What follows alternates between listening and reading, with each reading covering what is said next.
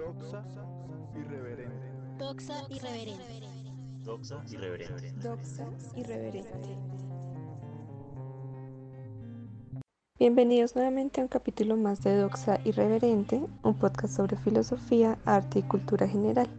Me place saludarlos nuevamente y recuerden que pueden encontrarnos en las plataformas de Spotify, SoundCloud y más adelante seguramente en otras que iremos anunciando en nuestras redes sociales en Instagram y Facebook.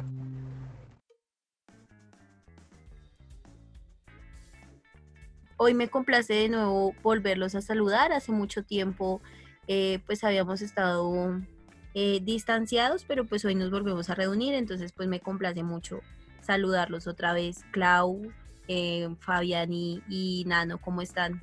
¿Cómo están hoy? ¿Qué me cuentan? Hola a todos. pues igualmente también me place mucho volver a este espacio.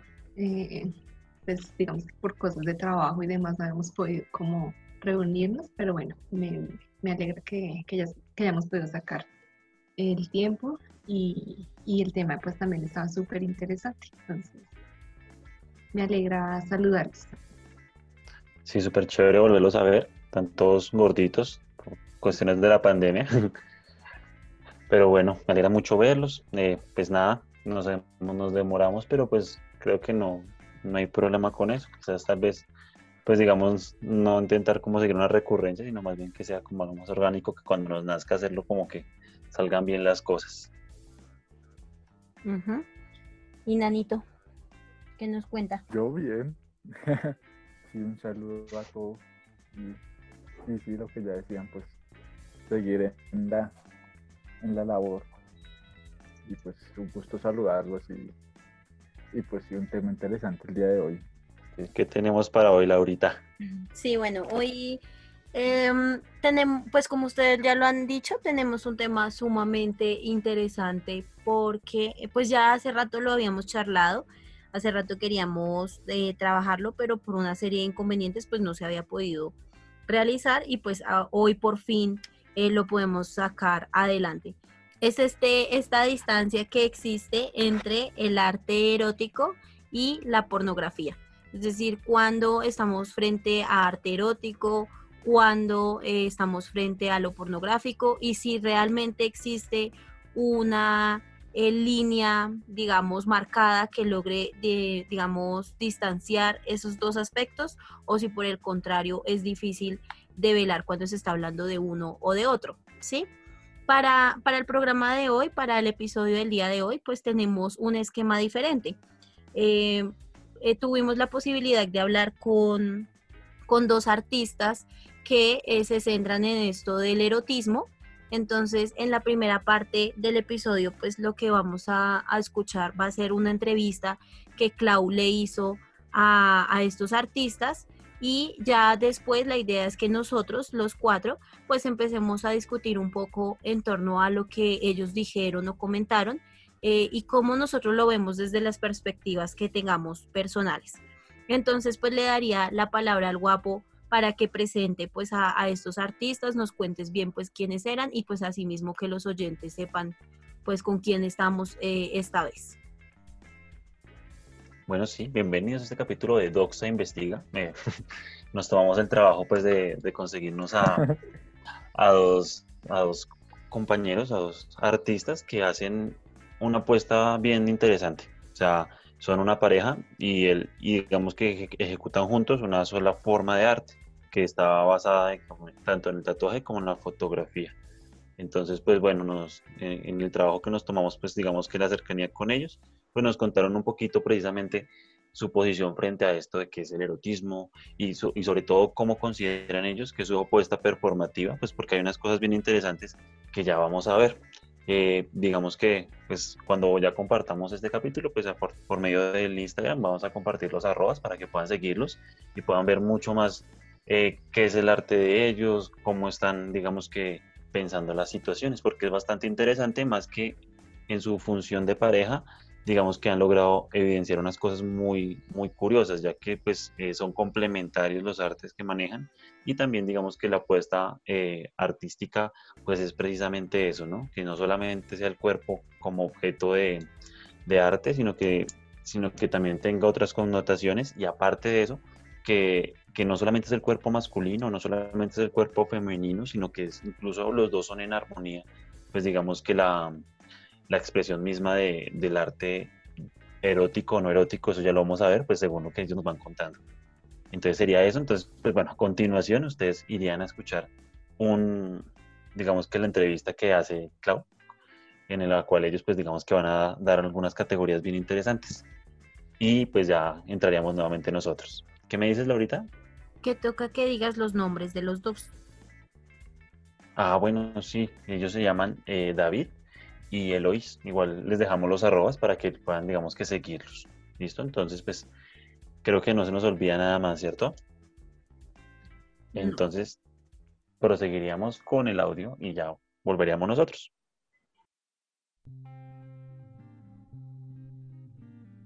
Bueno, de acuerdo al tema, nos surgirían los siguientes interrogantes que quisiéramos como exponer y darle un desarrollo. Entonces, no sé, quisiera saber, entonces, ¿qué opinas o qué podrías decir respecto a la distancia o qué distancia habría entre lo erótico, entendiendo este como todo el campo artístico y eh, lo pornográfico? Es decir, ¿cómo, cómo podría haber una especie de eh, reflexión en torno a estas dos miradas y si hay una distancia o, o hay un acercamiento, bueno, digamos que eso es lo que quisiéramos reflexionar en torno a eso. Bueno, yo considero que el erotismo es algo que es o está muy ligado al, al cuerpo, pero que no necesariamente siempre es así. Digamos, aportando el hecho de que durante años se le ha dado al, cuerpo desnudo un, aspecto negativo o que solo puede estar en ciertos entornos, creo que también nos ha puesto en ese lado del ser humano que lo prohibido es como un poco más deseable, por decirlo así. Entonces creo que en eso ha ayudado mucho todo lo que nos han enseñado sobre cuán mal está estar desnudo o para qué es estar desnudo. No quiere decir que uno no, sea erótico o que incluso no, vea como algo bueno la pornografía. Hay personas que lo ven así. El, problema es, digamos, la guía que se le ha dado a ello en sentido como único, como si em, el catálogo, por ejemplo, pornográfico es de determinada manera y si no está dentro de sus parámetros, perdón, es, no sé, catalogado como amateur o cosas así. Y, también crea muchos estigmas y muchos estándares sociales en, en la cabeza de las personas que lo ven. Entonces, tú puedes existir 24 horas del día frente a una persona tal cual eres y bueno, digamos que no, te va a tomar tan mal como si lo hicieses desnudo. Ya es, una cuestión totalmente diferente, pese a que pues eh, si no es por la ropa, siempre somos así, naturales. Como desde la perspectiva del arte, eh, un cuerpo puede ser erótico y digamos que el cuerpo tiene en sí una estética una belleza que, transmite muchas cosas, pero realmente depende mucho de quien lo interpreta, cómo lo ve.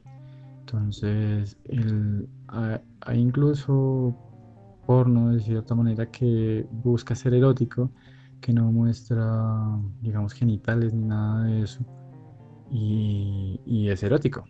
Y digamos que las sensaciones que crea en el espectador son completamente diferentes al porno brutal o lo que sea que, se consuma, ¿no?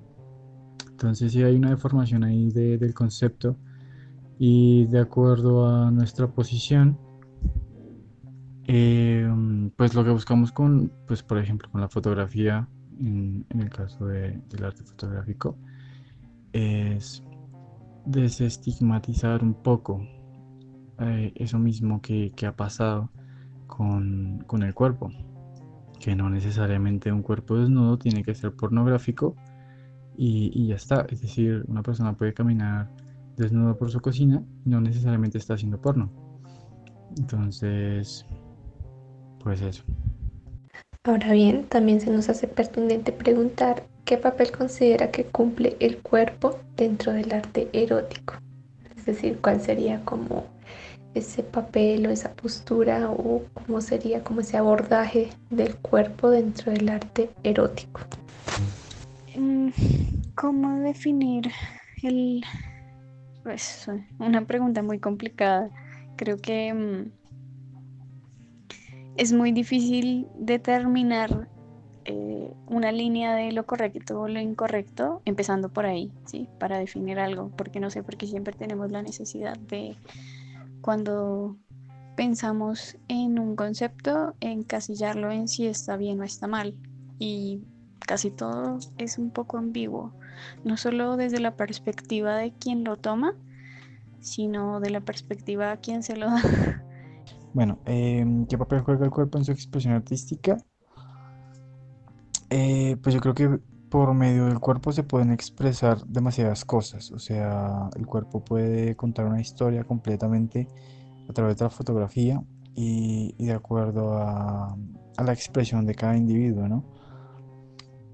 Eh, nosotros buscamos, eh, pues, de acuerdo a lo que estamos buscando en el momento y de acuerdo a la persona con la que estamos tratando en el momento y, registrando, eh, contamos eh, historias, eh, podemos expresar sentimientos sin necesidad de, hablar.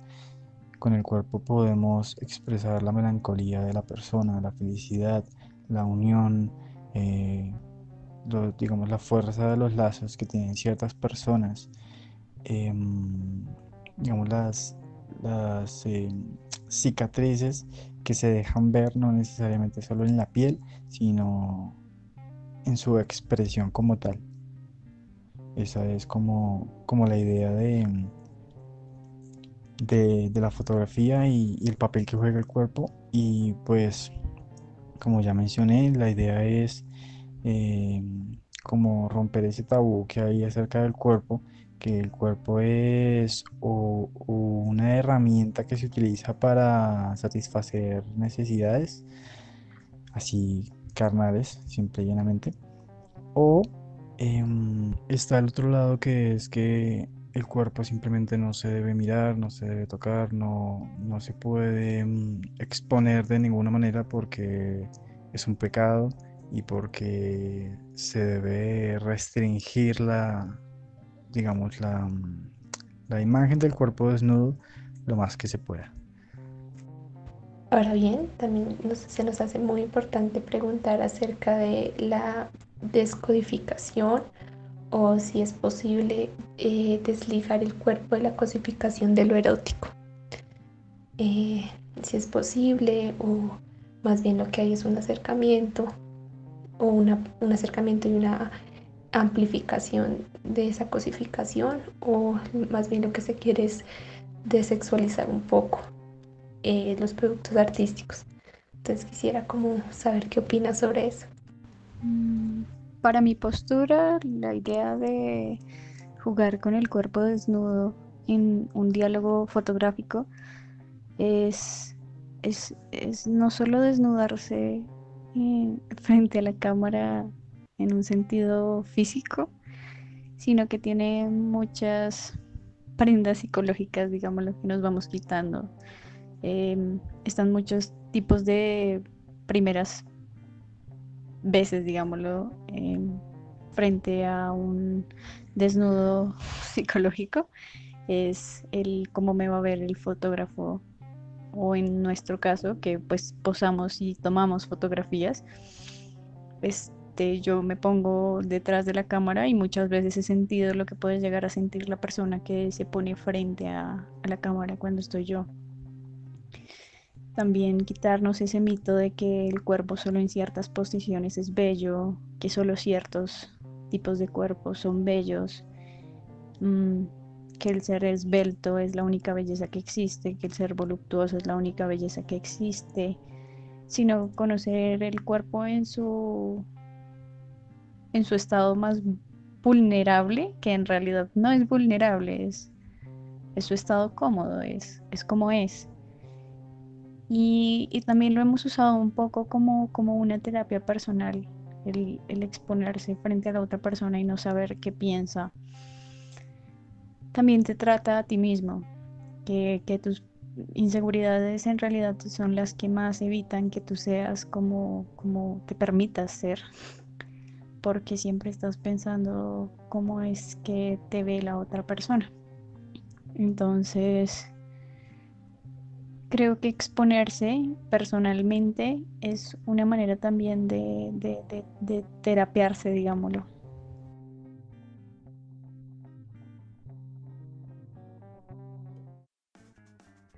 Eh, bueno, ya, ya escuchando eh, pues la entrevista que, que, le hicimos a Eloís y a, y a, David, pues sería muy interesante que ahora sí, pues nosotros eh, charlemos en torno pues a esto que ellos dijeron.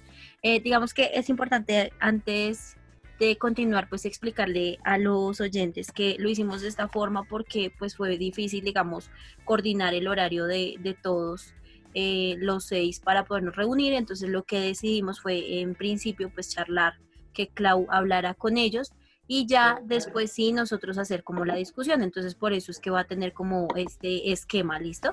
Eh, pero entonces ya ahora sí, entrando en materia, pues eh, me gustaría escucharlos, eh, qué, qué observaciones tienen frente a lo que dijeron los artistas, cómo los percibieron.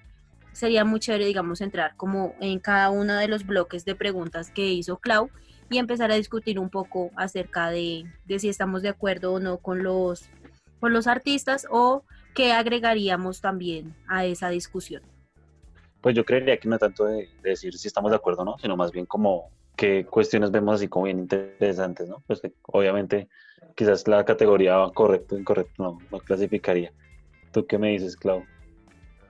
Bueno, digamos a mí el tema me parece de una relevancia muy amplia. Yo creo que un primer elemento que podríamos como revisar es, pienso yo, lo percibo yo como una, esta idea tan amplia del cuerpo, como de romper con un montón de estructuras, esquemas, imaginarios, estigmas, eh, estereotipos. Entonces, como muy amplia esa, esa, esa, esa visión que, que ponen de lo erótico en relación con el cuerpo que me parece supremamente interesante. Es decir, como el, el, el, cómo lo abordan también, que siento que es una noción tan consciente de su cuerpo que es muy admirable, también me parece es muy, valioso.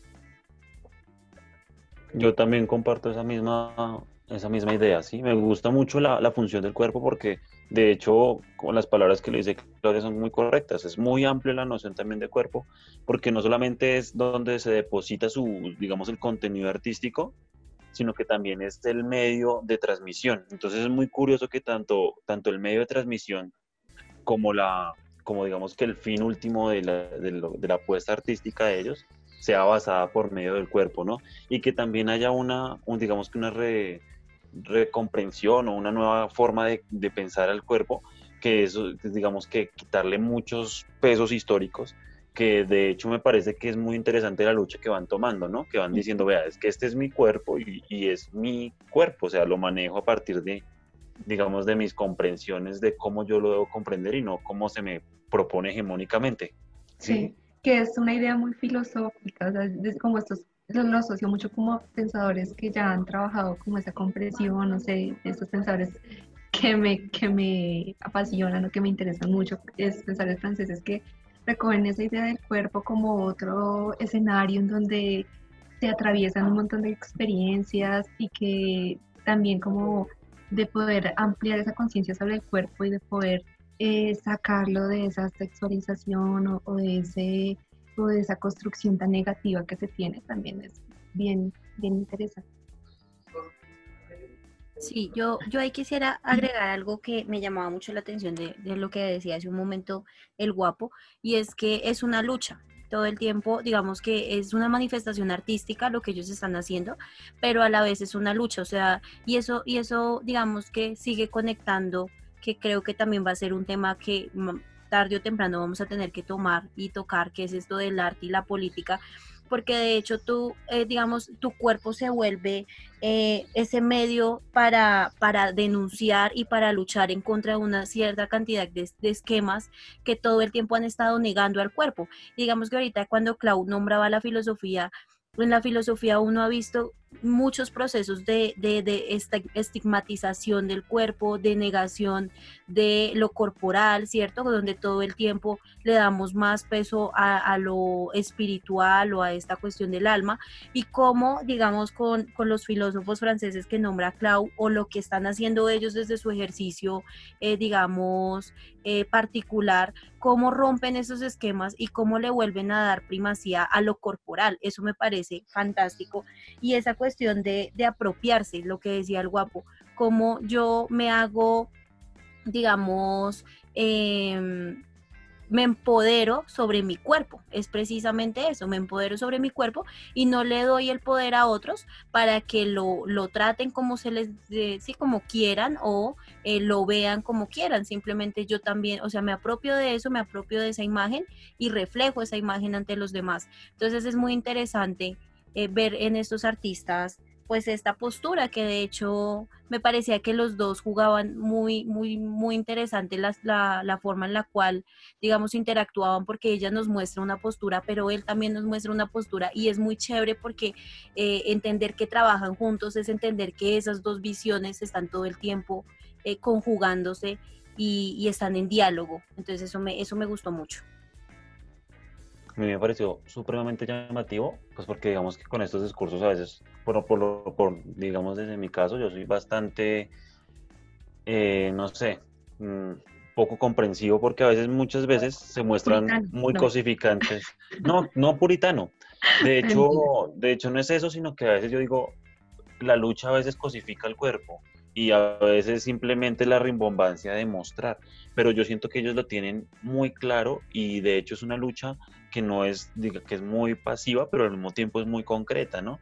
Que es precisamente, eh, sí estoy desnudo, pero no, pero usted tiene que entender que esto es algo natural, ¿sí? Digamos que entonces ellos creo que precisamente no juegan con la rimbombancia del, de la desnudez, sino al contrario, la desafían, ¿sí? Entonces me parece muy interesante cómo, cómo reivindican el cuerpo por el cuerpo y no como algo que, se cosifique, que es muchas luchas que terminan, digamos que mostrando el cuerpo desnudo, que en últimas lo que hacen es alimentar la, la, la cosificación del mismo.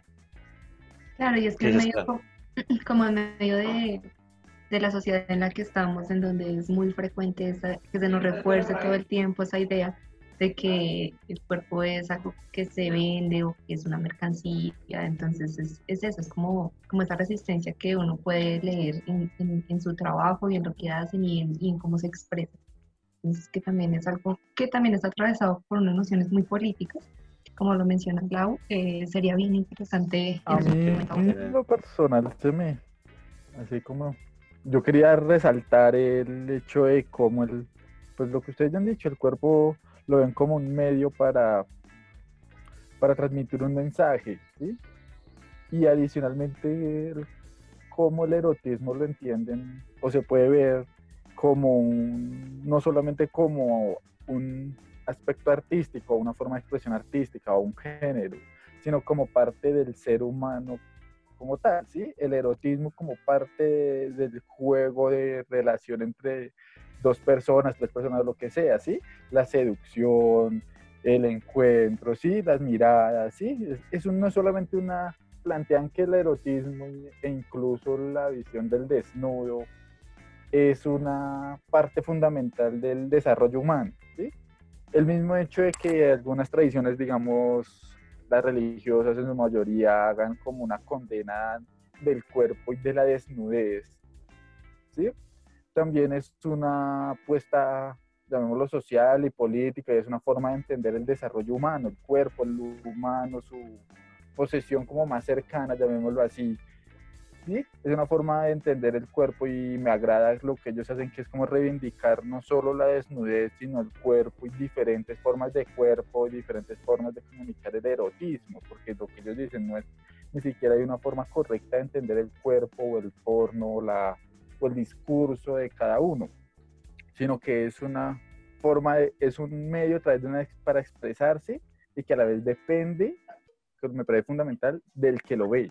Pero yo creo que ahí hay una distinción entre lo que es el erotismo y la pornografía. Siento que hay, hay como, no sé, lo pude rastrear yo de esa forma y siento que sí, ahí lo percibo como, como en el, erotismo, en el erotismo se encuentran como expresiones artísticas o, encontramos, o se rastrean como algunas expresiones artísticas, en cambio la pornografía y demás ya son un producto más de esa idea sobre la cosificación del cuerpo. sí, por eso, pero que ambos, ambos extremos son una expresión del humano. Es a lo que voy. O sea, no es lo mismo, pero sino que en ambos hay una expresión del humano y que en el erotismo hay un trabajo sobre el cuerpo muy particular. En el caso de ellos, porque pues también, pues, lo que hay erotismo en literatura, hay erotismo, ¿sí? es diferentes formas de erotismo. En el caso de ellos es el trabajo en el cuerpo y cómo se muestra el cuerpo. Sí, a mí me gusta mucho una posición, y no sé si ustedes quieran de pronto debatirla un poquito más, y es una posición política que hay muy concreta sobre el cuerpo, ¿sí? Y es que, de, de hecho, no solamente es una reivindicación del mismo, sino es una forma muy concreta de lo que ellos entienden por cuerpo, ¿no? es, por ejemplo, que, que, el cuerpo sea un escenario no solamente de lo erótico, de lo sexual, sino también de una posición mucho más natural, de una posición mucho más, digamos que convivencial, ¿sí? sacarlo también de esas, de que el cuerpo solamente sea el escenario de esos aspectos, sino que por el contrario, digamos que algo que decía David, que me pareció muy bonito y muy llamativo, es que si yo también puedo por, mi, por, por medio de mi cuerpo desnudo expresar una melancolía. ¿sí? Es decir, quitarle todo ese contenido sexual, quitarle todo, digamos, ese contenido erótico y decir, vea, este soy yo y así expreso mi melancolía y no tengo ninguna, digamos que ninguna... Pretensión. Algo puesto encima, ¿sí? También, digamos, no, no solamente pretensión, sino que también la, la idea del desnudo se convierte en una forma de mostrarse tal cual es. Y hay algo que agrega Lois que me parece muy interesante, que es la función terapéutica. ¿Sí? que ella dice, lo coloca como exorcizarse, como autoterapiarse, si no estoy mal la palabra que ella usa, me parece muy interesante, ¿no? Entonces, básicamente, ellos proponen no solamente un arte, sino una idea política en la cual adueñarse a sí mismo es terapéutico. Y también es como desexualizar el cuerpo, que creo que lo ponen así como de, eh, o sea, obviamente exploran su sexualidad, digamos, independientemente, pero también es como quitarle esa carga sexualizadora del cuerpo y de poder jugar con eso, poder jugar desde otras, otros escenarios o bajo, otros, bajo otras miradas. Entonces, es bien, bien interesante. Sí, miren que a mí algo que me llamaba la atención mucho de lo que decía David, trayendo como, o, digamos que complementando lo que decía el guapo, es cuando él habla, por ejemplo, de esta cuestión de las cicatrices. A mí me llamó mucho la atención porque eh, es lo que decía hace un momento Nano, y es que rompen con el esquema de cuerpo que nos han vendido, porque digamos que también el cuerpo, eh, digamos, se ha, se, ha, se ha visto desde una perspectiva ideal, ¿no? Entonces tengo que tener un cuerpo de ciertas medidas para que sea, eh, digamos, apreciado o tengo que tener ciertas, digamos, eh, sí, o sea, sería esta cuestión de las medidas y eh, cómo ellos rompen con eso. Y me llamaba mucho la atención esto que él decía de las cicatrices, porque uno casi siempre cuando eh, ve las fotografías, pues las fotografías no solo es la captura, sino que después pasa por un proceso, digamos, de arreglar ciertas eh, imperfecciones y cómo le adecuo y cómo lo hago más bonito pero siento que con ellos eso no pasa, es como el de realmente un desnudo, es realmente un desnudo, porque, porque no es solo, digamos, quitarme las prendas, sino que las otras personas me vean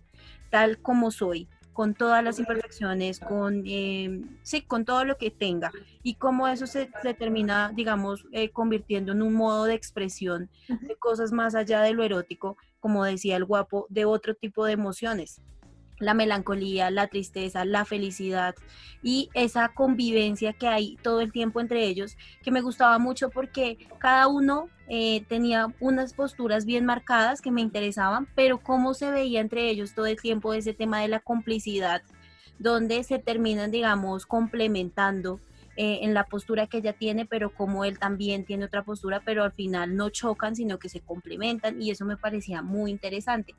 Em, no sé ustedes, digamos, cómo vieron, pues al principio en la primera pregunta eh, se marcaba mucho esta división tajante entre lo pornográfico y lo erótico. Si pudiéramos entrar como a dar una breve definición, de pronto como que nos permitiera eh, poder eh, distanciar lo erótico de lo pornográfico, ¿cómo lo, ¿cómo lo verían ustedes? Por ejemplo, ¿a qué se le podría llamar entonces pornográfico? O cuando algo que empieza siendo erótico termina siendo pornográfico y al contrario, porque de hecho David en un momento dice que hay pornografía que puede llegar a ser erótica y eso pues me, llamaba mucho la atención, cómo se pueden cruzar esas dos líneas, entonces de pronto como para claridad.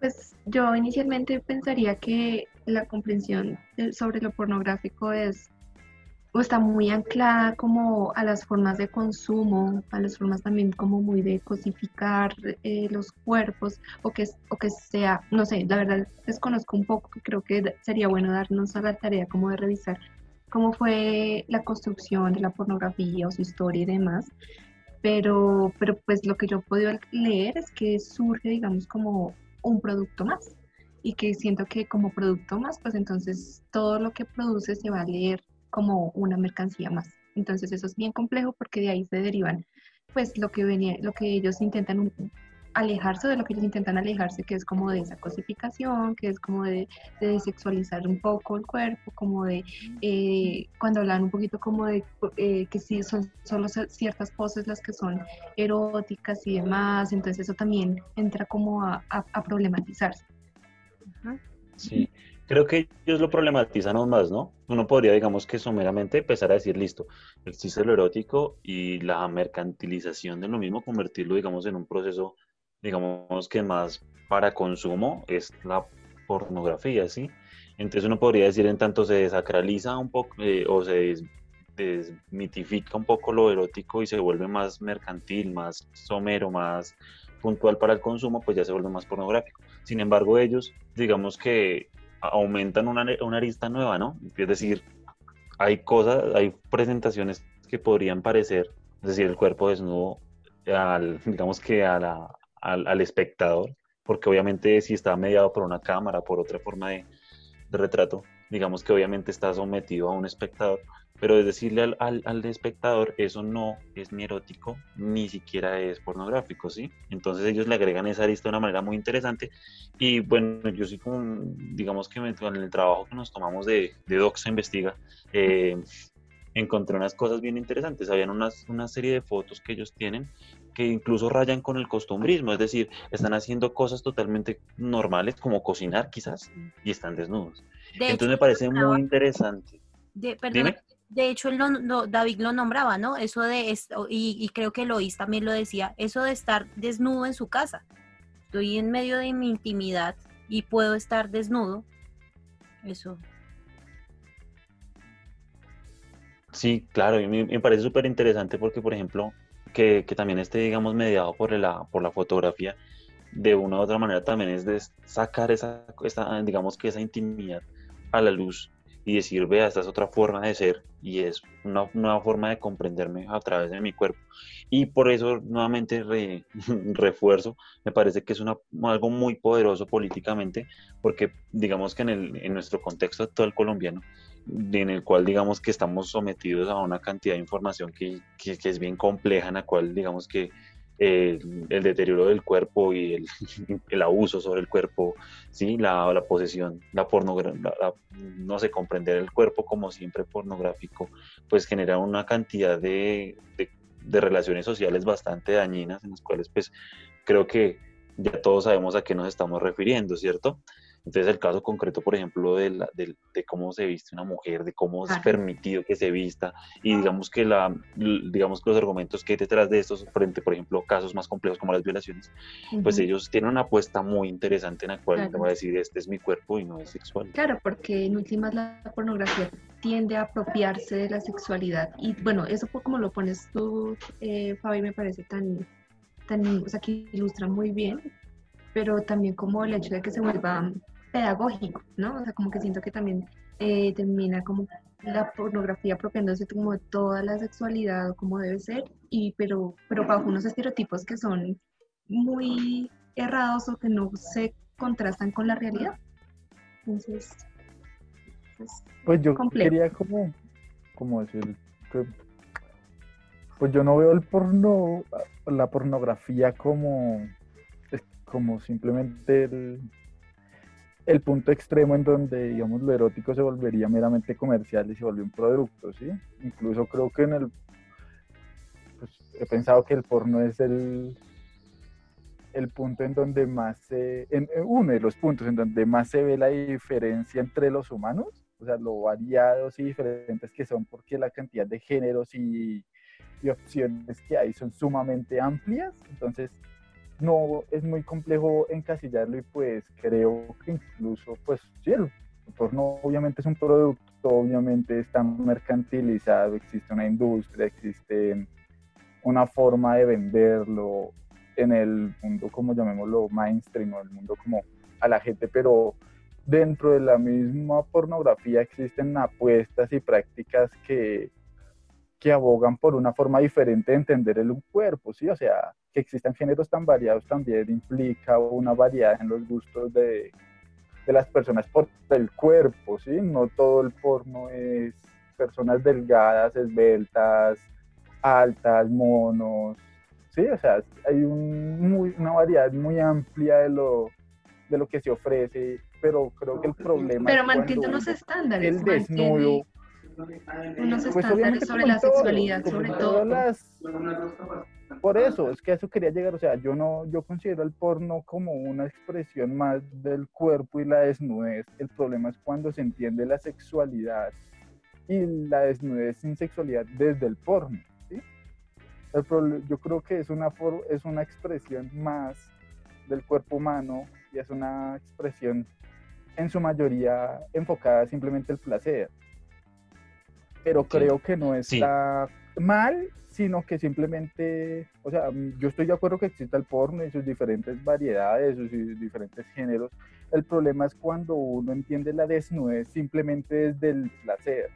¿sí? El, el, desnude- el, desnuda- el ver una mujer desnuda y asumirlo de una vez que se está ofreciendo, o incluso un hombre, ¿sí? Que el hombre no puede posar desnudo porque, hombre, ya es un acto de, de placer, es simplemente enfocado al placer, ¿sí?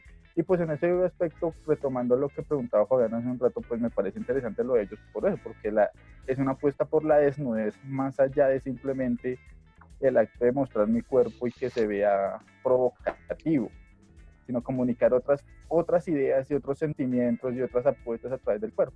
Que yo no estoy de acuerdo de pronto en llamarlo como natural o la forma más natural, pues sí, venimos en bola al mundo, pero pues estamos hechos, o sea, nuestro, nuestro cuerpito no está hecho para vivir sin, sin, sin ropa, ¿sí? no, no viviríamos, nos moriríamos, a- nacemos y nos morimos. ¿sí? Entonces, pues no estoy muy de acuerdo con lo que ellos plantean de que sea como el- la expresión más natural del, de- del ser humano, o su posición natural, o incluso más cómoda, pero, pero estoy de acuerdo con lo que plantean con la apuesta política, y es que el cuerpo puede ser llevado al erotismo, a lo sexual o a ninguno de los dos. Sí, mostrar mi desnudez, como decía Fabián, como una expresión de melancolía, sin que eso implique una sexualidad, una sexualización o cosificación de la imagen y del cuerpo mismo. Bueno, ahí sí creo que encontré un punto bien interesante, porque para, por ejemplo, sé que para algunos de ustedes el asunto del porno les genera escosor y deberían de no existir. Pero yo considero que, por ejemplo, en este caso, quizás no sea del todo negativo. Ahora bien, lo que sí me parece complejo de, de este asunto es que sea la única forma de comprender el cuerpo desnudo. Creo que ellos han sido como muy reiterativos con eso y han dicho, bueno, no tenemos del todo problema con él, pero sí tenemos el problema es que siempre se piensa el cuerpo desnudo como una desde una mirada pornográfica. Sí, y es la lucha que están haciendo ellos, pero nuevamente replanteo la pregunta. ¿Ustedes consideran que es correcto o incorrecto o debería de, de considerarse, digamos, que problemático la existencia, digamos, de una sociedad en la cual pues vimos en una sociedad netamente pornográfica. No sé qué piensan ahí. Por ejemplo, Claudia. Bueno, es que a mí ese punto me causa mucho conflicto porque em, entender la industria pornográfica como en su, en su plenitud implica también entender que eh, parte como de unas dinámicas también de explotación y, y de tráfico sexual que puede ser muy em, conflictivo, ¿no? Entonces, em, estaría bueno como ponerlo en cuestión, eh, ya que mm, pues hace poquito leía también como el caso de Mia Khalifa que intenta como salirse de, esa industria, pero le ha sido imposible porque pues de ella se derivan también un montón de estereotipos y también como una mm, como si fuera una culpa sobre la cual tiene que cargar ella por haber pertenecido como a esa industria y que la va a determinar y que le va a marcar su vida. Entonces, eh, entraría como a problematizar eso, ¿cierto? Porque yo sí pienso que desde una postura muy personal, eh, lo que habría que hacer con toda la industria pornográfica sería abolirla, teniendo en cuenta que eh, eh, esto permitiría como evitar este tipo de circunstancias en las cuales ven inmersos por las personas y sobre todo las mujeres.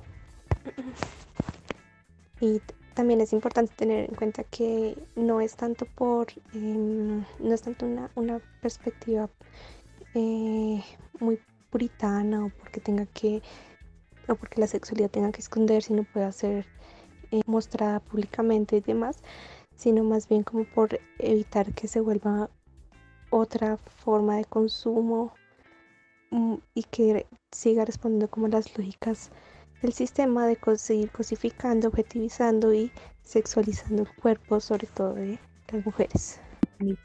Sí, yo ahí O quisiera... sea, Claudia no. Yo- Laura, ¿qué dice? No, yo, pues con, con el guapo ya también varias veces hemos hablado de este asunto. Yo también estaría muy cercana como a la posición que, que tiene Clau. Eh, de hecho, conectando con la primera pregunta que yo les hacía, como de esa distinción entre lo erótico y lo, y lo pornográfico, y ligado como a lo que eh, ellos nos traían ahorita, creo que, que una cuestión muy problemática con el porno es que el porno genera unos ideales eh, de relaciones que no se, que no tienen ningún tipo de conexión con la realidad. ¿Sí me hago entender? Es decir, te venden, digamos, una idea o una idealización de lo que es la relación sexual, el encuentro con el otro. Y cuando tú te, te, digamos, te enmarcas en esas dinámicas y crees que así es que se vive la sexualidad y entras, digamos, a tener tus propias experiencias, quedas un poco frustrado cuando te das cuenta que eso que estás viviendo no se corresponde con lo que viste en la pantalla, ¿sí? Y entonces ahí es cuando a mí me choca mucho el porno, porque yo siento que el porno todo el tiempo te está vendiendo una idealización de ese encuentro sexual, donde el hombre va a, resistir no sé cuánto tiempo y la chica hace una cantidad de maromas y entonces todo como, que confluye de una manera muy armónica y, bonita, bueno, bonita entre comillas, ¿no? pero, pero, pero que todo funciona a la perfección, ¿no? Que parece que el uno estuviese para el otro y, y, y, y digamos, encajan literal eh, de manera perfecta. en, en, la vida real uno se da cuenta que esas cosas a veces no son así, ¿sí? Y entonces... No, que de hecho son más múltiples, son como más amplias. Ajá. Porque es que ese es el problema con lo por, con el porno o por lo menos pues digamos yo no soy muy consumidora de porno debo aceptar que yo realmente vi muy poco porno en mi vida y no me gustó porque yo siento que también es un cliché como de ese encuentro ahí medio sí como medio también de, de, de objetivación del otro o sea tú eres un, un mero medio para darme placer porque yo en ese momento tengo pues un deseo, entonces nos encontramos eh, y, y, simplemente ni siquiera hay como un, un, previo, ni siquiera hay como un encuentro erótico antes, sino que simplemente vamos a lo que vamos y ya. Y, siento que la cámara pues todo el tiempo está haciendo énfasis ahí en la, en la, en la penetración, que es literal lo que pues para mí es el porno, pero queda de lado otra cantidad de relaciones, otra cantidad de, de encuentros que se pueden dar fuera de ese esquema eh, de la penetración, que rompe, que de hecho también es, es poco, digamos, es poco eh, leal con la realidad, porque si te das cuenta cuando, tú, cuando ustedes como hombres se encuentran con una chica, eh, para ustedes lograr satisfacer a una chica directamente la penetración no es lo ideal. Y si lo hacen así, pues, pues, pues, pues, perdón. Eh, entonces yo sí ahí diría que, con el porno no, no voy. Y, siento que lo de David y Eloís es muy interesante porque yo siento que ellos están también eh, rompiendo esa idealización de, las relaciones eh, sexuales. Bueno, creo que hoy aprendimos varias cosas, entre ellas que he venido haciendo las cosas mal, como desde hace mucho tiempo, entre no. pero digamos, bueno, y, digamos, lo que dice Nano también es muy interesante. O sea, esa idea de, la idealización no necesariamente es la correcta, porque precisamente lo que decía Nano, hay cantidad infinita de, digamos, de categorías dentro del mismo género, ¿no? Y todas esas categorías, digamos, que a veces obedecen a muchas comprensiones distintas de cómo se vive la sexualidad. Y no necesariamente todas involucrarían la cosificación del otro o de la mujer algunas sí, quizás no todas. Sí, entonces sería quitarle la, que nos quedaríamos de dos, una quitarle la, la categoría y asumirlos como eróticos o aceptar que no todo cosifica. Entonces no sé qué tenga para decir ahí Nano. Bueno, pues yo iba a hacer referencia, pues precisamente iba hacia eso, hacia la idealización y la, como uno entiende la idea del porno y lo que espera. Y es que quería hacer nombrar la idea del término, el concepto de sociedad del espectáculo.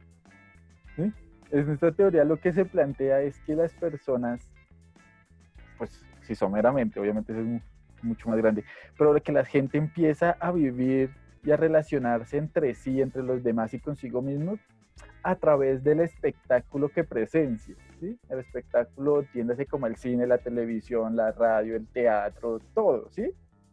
nos hemos vuelto esta sociedad en la que vivimos es una sociedad del espectáculo en la que nos entendemos a partir del espectáculo mismo.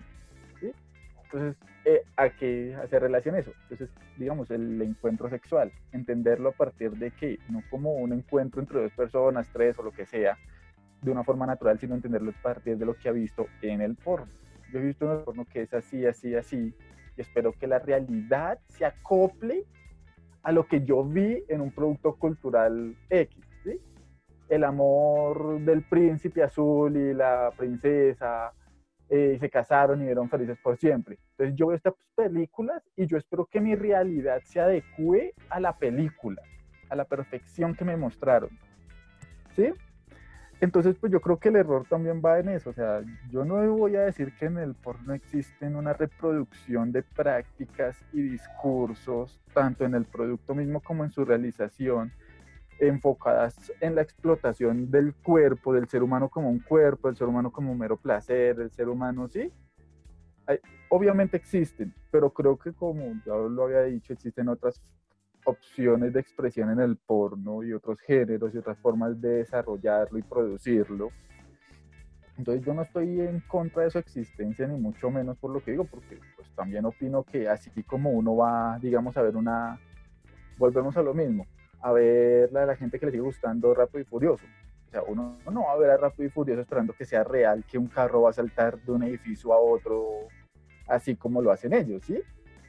uno lo ve y uno como que, uy, esos efectos, y, pero uno estaría muy mal de la cabeza si llega a esperar que, pues madre, yo estoy en un parqueadero de terraza y aceleré a mil y salté una, una distancia de 50 metros y caí al otro edificio. O sea, uno debe estar muy mal para hacer eso.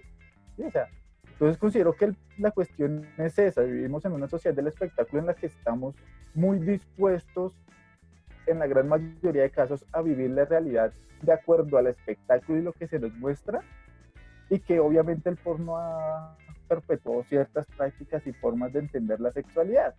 Pero no estoy en contra de él, porque pues, digo, así como uno va a ver una película de carros por mero entretenimiento, pues también deben existir formas alternativas de la sexualidad enfocadas al mero placer. Que sean las únicas es el problema. Es que, perdón, guapo, es que yo siento que ahí es donde va el problema, porque es que sí siento, bueno, no sé lo que les digo, yo ahí puedo pecar como de ignorancia porque yo no me he relacionado con muchos, eh, digamos, categorías en el porno, ¿sí? Pero yo sí siento que hubo mucho tiempo, yo creo que eso podría ser reciente que se han querido romper los esquemas, pero sí hubo mucho tiempo en el cual eh, sí había una forma, em, no sé si decirla hegemónica, de representación de la pornografía, donde estaba esta chica esbelta de no sé qué medidas y el señor así, mejor dicho, con su cuerpazo, y en una relación prolongada, sí, tal cual, digamos, con el, con, sí.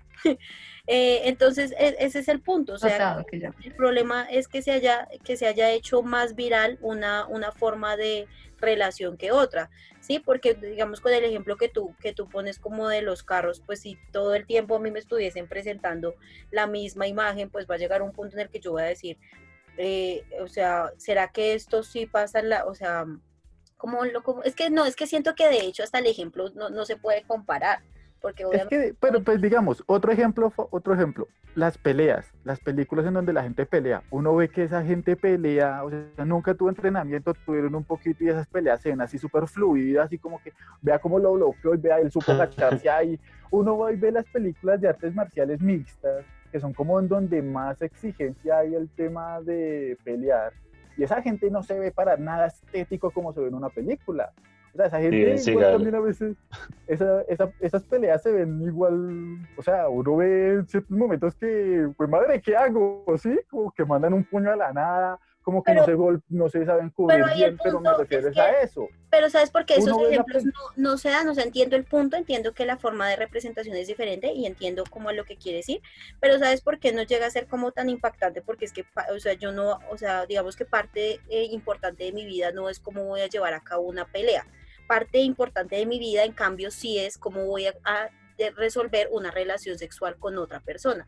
Y eso, digamos que inevitablemente ha sido marcado por eh, lo pornográfico y es donde yo siento que sí raya la cabeza de las personas porque hay gente que, o sea, obviamente eso depende del espectador, ¿no? Y digamos que nosotros hemos tenido en varios episodios, eh, digamos que esta posición y es que debemos tomar posturas críticas frente a lo que estamos viendo, pero hay mucha gente que consume de manera crítica y entonces yo veo eso y tal cual lo consumo y quiero replicarlo en la realidad, pero el problema es cuando no logras replicarlo y el problema es cuando eso genera frustraciones y terminas, digamos, todo el tiempo eh, con una serie, de, digamos, de, de también, no sé, que pueda llegar a perversiones o qué sé yo. Pero bueno, creo que el guapo y, Clau quieren decir. Yo solo quería decir una cosita, yo solo quería decir una sola cosa. Igual la cuestión con el porno, pues desde que bueno, no puedo decir desde que empezó, pero sí en sus inicios del cine, la grabación del cuerpo teniendo relaciones fue algo novedoso y transgresor, porque no era algo que se distribuyera, ¿sí? Y pues el hecho de distribuir dentro de la comunidad, de la sociedad, escenas del acto sexual era en cierto punto algo que iba contra los valores de su momento. Pero también hay que tener en cuenta que, digamos, actualmente hay una diversificación también por el también influye el medio y es que el cine se volvió más una democratización del medio. Entonces también hay una, también existen unas apuestas nuevas y alternativas es porque se permite que exista, hay un medio para poderlo lograr, entonces también es importante tener en cuenta eso, que antes de pronto se reproducían estereotipos, es también, también influye el hecho de que era muy caro ir a hacer una película, pero ahorita cualquiera se puede comprar una cámara que grabe medianamente decente y ponerla en un trípode o, encima de un montón de libros y grabar. Entonces también eso es importante. Ya.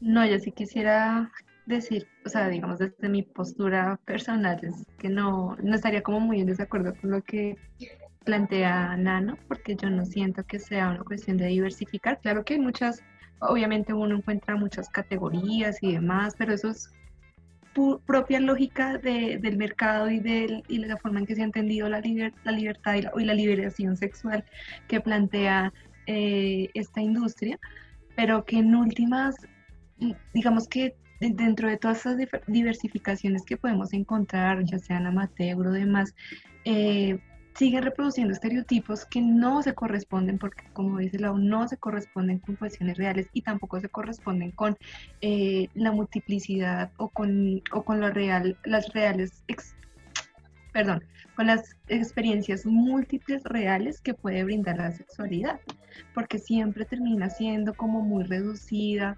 como muy concentrada en cuestiones muy falocéntricas y demás, independientemente de, de las de las dinámicas, de las categorías que, que- que queramos explorar dentro de este mercado. Entonces sí siento que, que no es tan así, que esta diversificación no corresponde como a la, a la, a comprender la sexualidad desde su multiplicidad, sino más bien como a, a que esta libertad lo que permite es seguir eh, generando formas de consumo que reproducen los mismos estereotipos independientemente de las categorías que se que, es, que sea del gusto del, de las personas y demás. Puedo aceptar eso, ¿sí? Me parece bien interesante. Y de, y de hecho, obviamente responde a categorías precisamente de consumo, porque así como existen muchos helados, de- sabores de helados, también existen muchas categorías, porque pues la idea es venderle el mismo producto a todos que es un helado o el porno, ¿sí? Eso lo puedo aceptar. Pero a mí me parece complejo y problemático que es que esa comprensión, digamos, casi puritana de, la, de, de esa, digamos, de, de esa expresión, es que el problema en sí es que se mercantilice y se convierta en una objetiva, objetivización de, digamos, de la parte sexual de la persona, ¿sí?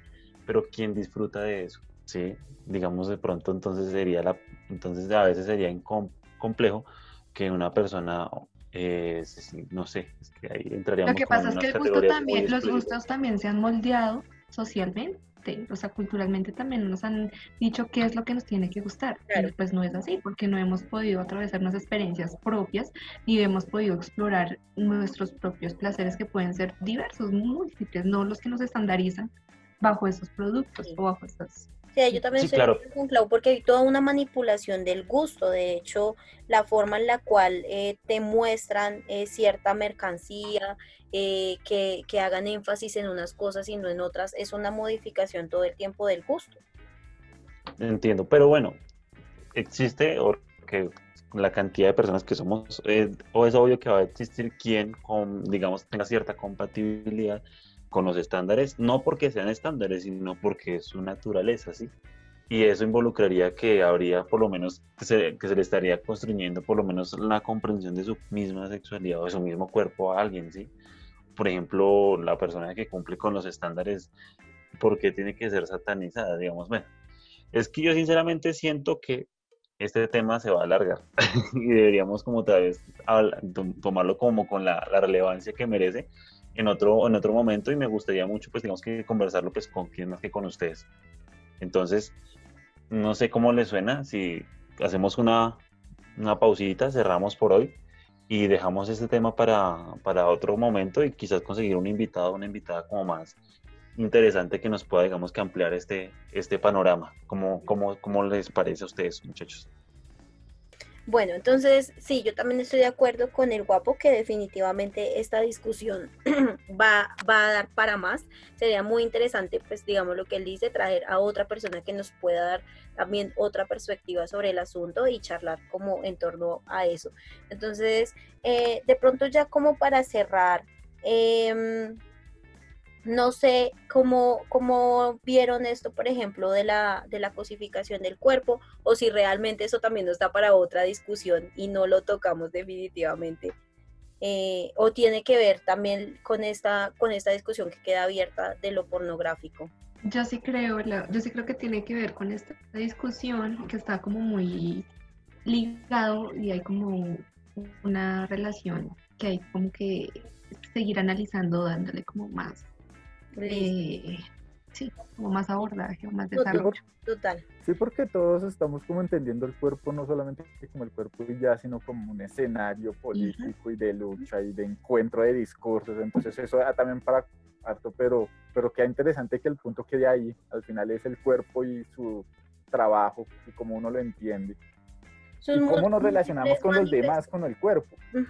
Múltiples manifestaciones. De pronto, eh, sí, estoy totalmente de acuerdo, entonces quedarían como estos temas a- abiertos que de hecho eh, pues nos dan, quedamos ahí como en la controversia de la posición que tiene cada uno. Entonces, este, este episodio pues eh, realmente fue muy gratificante, eh, fue muy chévere volver otra vez a hablar con ustedes y que haya sido, digamos, en torno a este tema, porque la discusión pues siento que hoy se dio de manera muy fluida y que, pues como ustedes vieron, da para, eh, digamos, mucho tema de discusión. De pronto, como para recoger, pues, eh, como les decíamos al inicio del episodio, eh, les vamos a dejar los arrobas de estos artistas en, el Instagram y pues digamos cuando posteemos como el, el podcast eh, para que ustedes puedan ah, ir a seguirlos y vean digamos las expresiones que, que estos artistas hacen y pues que digamos se le dé más apoyo también a este tipo de prácticas. Me parece a mí que a veces también terminan siendo invisibilizadas o terminan siendo relegadas como a las prácticas que cada uno hace, pero que digamos que es, muy chévere que se le pueda dar visibilización a estas expresiones y que nos eh, permiten, digamos, dar cuenta de todas estas eh, reflexiones que hemos tenido el día de hoy. Eh, por último, pues digamos que yo quisiera cerrar con esto y es que el cuerpo queda como esa, eh, digamos, expresión plural de muchísimas cosas, no solo lo sexual, sino eh, todas la- las emociones y toda la, la, digamos, expresión que puede llegar a tener el ser humano, que es sumamente amplio. Entonces, eso, pues digamos, como para recoger. No sé ustedes cómo quieran cerrar, qué quieran como decir al respecto y pues ya acabaríamos por hoy. No, pues yo agradecerles también el espacio y que ojalá podamos darle continuidad al tema que quedó pendiente. Sí, no, yo muy agradecido con ustedes y, y me parece algo mm, de rescatar de verdad.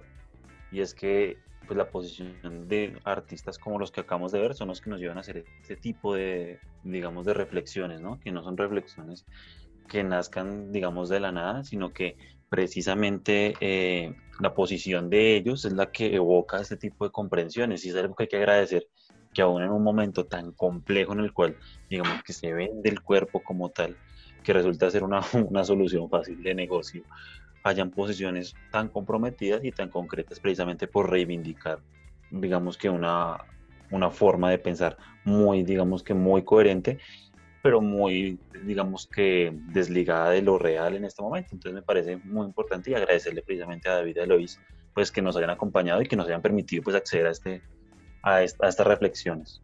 Sería eso nomás. Muchas gracias. Sí, sí, gracias.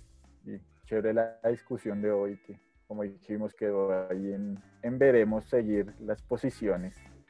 Y sí, lo que decía Fabián, sí, es importante que cuando hablemos de lo artista y las obras de arte no, no, no las intentemos encasillar a nuestros parámetros, sino que partir de lo que ellos mismos plantean y lo que ellos mismos intentan comunicar y, a- y es desde esa posición que se puede reflexionar. Entonces, pues, muy interesante la charla de hoy. Sí. Sí, entonces ya para cerrar, pues eh, recojo de nuevo las gracias hacia Eloís y hacia David. Obviamente gracias a cada uno de ustedes, porque sin ustedes tres, pues esta conversación no hubiese podido ser. Em, y pues recordarles a, a los oyentes que nos pueden encontrar en Spotify, en SoundCloud, en, en Instagram y en Facebook como Doxa Irreverente. ¿Listo? Entonces los quiero mucho y en serio me alegró demasiado volver a hablar con ustedes. Irreverente.